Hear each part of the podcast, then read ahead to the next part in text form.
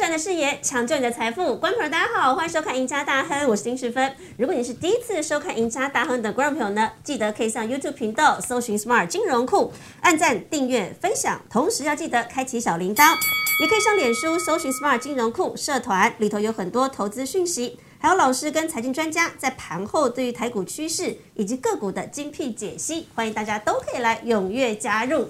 好，今天节目一开始，赶快先邀请我们的资深分析师何文高老师来到现场，欢迎阿高老师。Hello，师长好，各位投资朋友大家好。好，老师，我们今天要聊一个这个投资人在今年都非常关心的一个话题。那我觉得也是大家最困惑的一个话题，到底我们的金元双雄曾经被人家叫护国神山呢，但是今年它为什么这个股价这么的惨？然后呢，好像这个都维持在这个低迷的程度，起不来，为什么？明明这两档股票，我们的半导体是世界的这个骄傲，可是金元双雄从今年以来，为什么一路跌得这么惨？我们一档一档来看，我们先看台积电。台积电，你看啊，过去人家叫它护国神山，可是今年呢，它被外资一直疯狂到货。外资今年啊，总共卖超台币卖超过七千亿，结果这七千亿当中，几乎一半都卖在了我们拳王台积电手上。台积电光是今年就已经被卖了三千两百七十五亿，大概就占了百分之四十六，将近快一半了。那现在持续被到货之后，它股价一路往下跌，所以它也失手了。它本来好不容易在二零二零年的时候挤进了全球前十大的市值前十排行榜，结果现在这一跌，连排行榜的榜单都掉出来了。那到底该怎么办啊？我们的这个台电股价，我们用现行直接带大家来看。今年一月中的时候，当时还创高来到六百八十八，结果呢，从此就一蹶不振。老师，它有这么糟吗？你看它一路跌，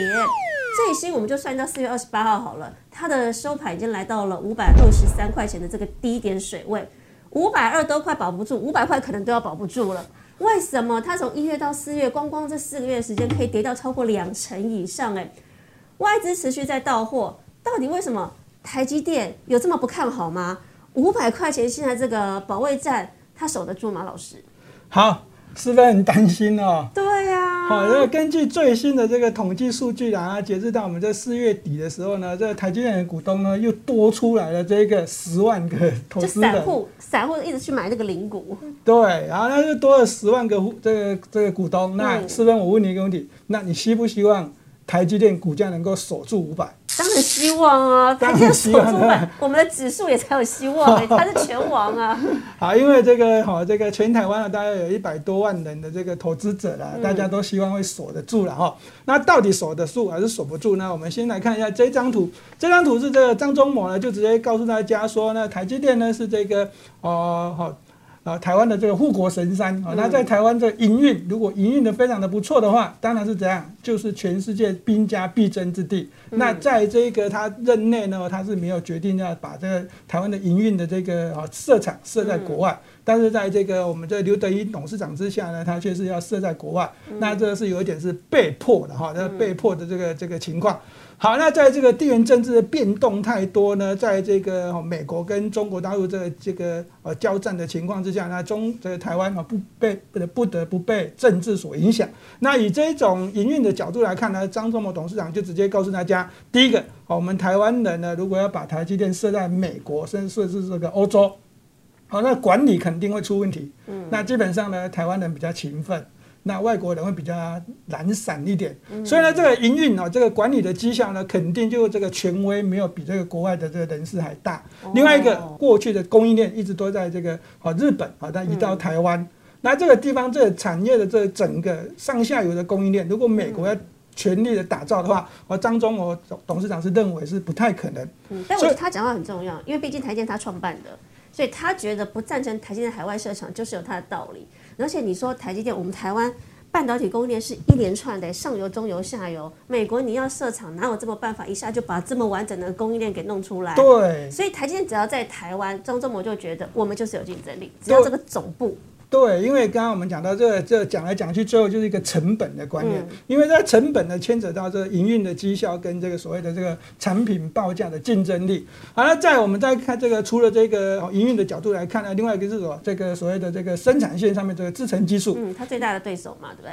三星，三星对不对？好，三星啊，最近呢放出来一个消息，说什么？它在这个今年上半年就要开始量产的三纳米的这个晶片，比我们还要快喽，感觉很厉害，对不对？嗯那我们在今年上半年呢，台积电是开始试产这个三纳米的晶片，在下半年才会开始量产。好，那这个市场的这晶片呢，大约在这个这个初期呢，有这一万片的这个晶片。那在下半年呢，这个地方。好的，这个正式量产的时候呢，哈，这个会拉会拉高一点。到明年，我这台以台积电的这个制程技术角度来看，好，它每一个纳米的这个制程技术都会有所谓的第第一代跟第二代。明年会有一个所谓的三纳米的第二代，那这个月产能呢，就会可以拉高到这个四万片。所以呢，这个台积电的这个角度呢，我认为是非常非常的不错，因为它是延续这个 FinFET 的这个这个制程，啊，良率率都会持续的拉高。那对于这个南韩三星这个角度来讲呢，他想要追上台积电，第一个，哦，先放风声，好，这个提前生产，好，那不代表能够追得到台积电哦。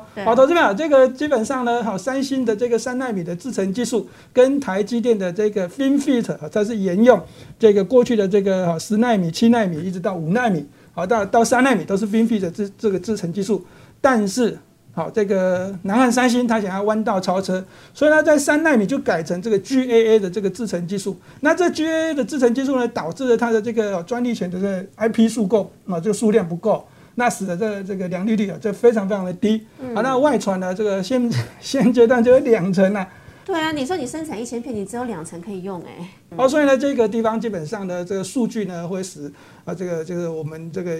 比较专业一点的人，或是或是说啊，这个比较有这个观念一点的人，都看到都会想要笑。所以看起来要超车台积电不那么容易啊，对它的良率要先提高。几乎是看不到这个台积电车尾灯哦。车尾灯都看不，为什么？好，那如果我们以这个股价的角度来看的话呢五百块，到底守不守得住？好，那 刚才四边说希望要守得住哦，那我们就直接先给大家一个答案，好不好？我就先把我个人的看法跟大家讲，好，五百块守得住。哦，守得住。哈嗯好，那以这一张图的角度来看呢，我在这地方的这个台积电有三个反应线是这个啊，这个外外资给的、啊，第一个就是二零二一年的五月这个低点，五月这个五百一十八块，第二是五百这个大关，啊这个叫做心理关卡。对，这是整数关卡。好，第三个很重要，很重要，投资们你一定要记得，台积电在这个时间点，你可以看到这张图呢，啊，这有一条这个虚线是四百八八十块。那再往左边看一点呢，它在这个地方四百八十块以下有这个盘整一段时间，股价大约都是在这个四百四到四百六之间波动。那这真正起涨的位置是大约是在四百五开始往上攻，攻到这最高点六百七十九。这一波的上涨是来自于外传 Intel 的订单要转给台积电。好，那订单有没有转给台积电？有。嗯，好，那转往转给台积电之后呢，这个股价竟然从这啊这个第二波上涨涨到这创新高六百八十八块之后，就开始往下回落，又回到了当时的新闻消息讯息上面的这个这个这个这个位置啊，这个上缘啊，那这个地方五百块，我会告诉大家。肯定守得住，为什么？因为订单确定有开始转给台积电，哦，好，所以其实呃，大家不用那么悲观。那当然，护国神山是我们的台积电，可是联电这一档股票，老师要怎么看呢？毕竟他们两个是金元双手的代表，一个一哥，一个二哥。二哥其实啊，这今年以来的表现，股价也蛮惨的。那当然，这联动到是在美股，美股当中的半导体，我们关键的来说就是要看费半。好，那费半呢，在今年以来其实也是跌得很深的，老师。每一次的跌哦，跌幅都超过两成以上。基本上，我们以美股的那个几率来说，你超过二十趴，你就是熊市了。那费半在今年一路从这高点往下回落，到现在也是在相对低点的位置，所以大家就会觉得说，费半联动到就是看半导体，半导体整体的市况是不是让大家这么的担心呢？我们再以整个股价来看好了，整个半导体厂从美股当中拆解出来，我们的台积电、联电、ADR 都在美股的费半市场里头。好，可是你看哦，老师，今年光是跌到四月三十号以来，跌幅就很深哦。台积电跌了百分之二七以上，那联电比台电还要多诶，联电跌了超过三成以上。好，那当然跌最多的还是在美国的超微。超微它业绩公布其实不差哦，它的财报出来是好的，可是基本上它的股价还是在往下跌。那你说的难兄难弟系列的，包括像是联电跌了三成以上，辉达也三成，应用材料也是三成以上，所以似乎在这几档的科技大厂股价都守不住哎、如果这个进入到熊市状态，那我们的联电该怎么办？但联电跟台积有一点不太一样的地方是，最近联电在台北股市市场当中好像有一些反转的迹象出现了。我们看联电的股价，从它的现形来看呢，它从在去年九月的高点是在七十二块钱以后，算到在最近这一波的低点是四十三点五五。老师，它跌了将近快四成，它的跌幅比台积电还要大。好，可是最近落到底四十三点五五块之后，它似乎开始出现了一波反弹。最近啊，它反弹还有支撑力道，它没有再破线。所以，老师，我们可不可以算说，这个连电它从技术线型来看，已经出现这样一个倒状反转，有支撑力到，接下来有机会反弹吗？好，这个问题哈，这个基本上呢，我们还是要给投资朋友一点信心的哈。那因为我们这个台台湾的半导体呢，啊，这个晶圆代工的这产能占全球呢，这大约是百分之四十八左右。嗯，我说台湾真的是这样，是 number one。这一个半导体的利空，通常几乎都会成为一个这个哈，这个最好的这个买点。那为什么会是一个最好的买点呢？先来看一下这个利空到底是什么，能不能买进？那我们以这个费城半导体指数的这个这个。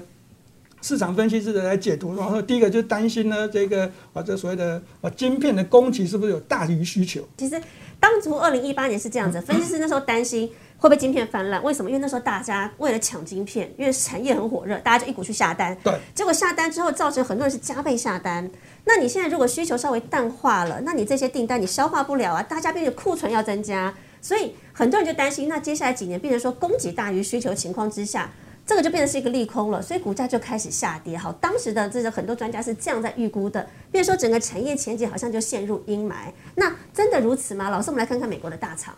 好，那。刚才是分讲的时候，我们这个重点就是说，这个需求到底断掉之后，会不会再继续的有需求嘛？那一看这个这张图呢，这张图呢，可以大大家可以看到，二零一九年到二零二零年，二零二零到二一啊，二零二一到二二，而，这个是这个全球半导体市场规模的预估值。那这二零二一一九年到二零二零是成长了百分之六点八，啊，那到这个二零一二零二零年到这个二零二一年是成长百分之二十五点六，那是在这个去年是成长百分之八点八。所以，这个这个半导体的产值的规模，事实上是持续的往上增加的。不过，因为现在全球的半导体似乎好像还是蛮乌云笼罩。为什么？我们来看一下这美国几大半导体厂，他们在第一季，光是今年第一季的财报。确实就不如预期，德州仪器在第一季就第二季的营收就要大砍百分之十的财测，就是说它今年对第二季来说是看淡的哦。英特尔也是，英特尔说了库存挑战会持续影响到第二季，而且全球都在通膨的问题嘛。那柯林现在说，目前还是身处在高需求的环境之下，但是供应链的问题还是持续被干扰，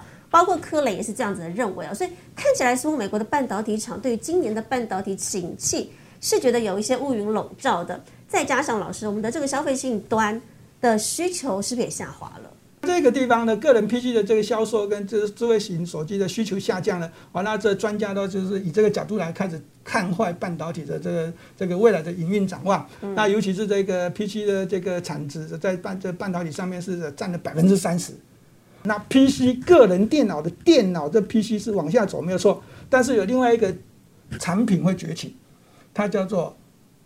车用电子，嗯，好，车用晶片呢？这个车用晶片呢，你会跟跟呃，对就是大家会说啊，那车用晶片呢，不需要高端，嗯，但是呢，它需求量还是蛮大的。好，那所以对于这个消费性的这个电子产品来说，其实我觉得美信外资分析师看的问题，就是因为过去几年，因为前两年疫情的关系，大家疯狂去抢电脑嘛，大家都居家，可能要在家上课，在家上班，对，所以电脑的需求上来了，就是个人 PC，但包括个人 PC，包括智慧手机需求，在今年都会稍微降温哦，所以。对于整个半导体来说，专家看空的这一点，会是他们觉得最大的考量因素。那到底老师，联电股价真的有机会谈了吗？这地方呢，这四分一开始就有讲到这所谓的倒装反转上涨，那接下来股价到底会不会上涨呢？那基本上我会告诉大家，以这个啊这个营运的财务报表来看呢，今年的这个啊联电呢，在这个开法说会之前呢，这有市场就开始传说毛利率会低于百分之四十，但是公布之后呢，是这个高于百分之四十，来到百分之四十三。那第一季的这个 EPS 呢，也跳增到这个呃一个 EPS 一点六一元。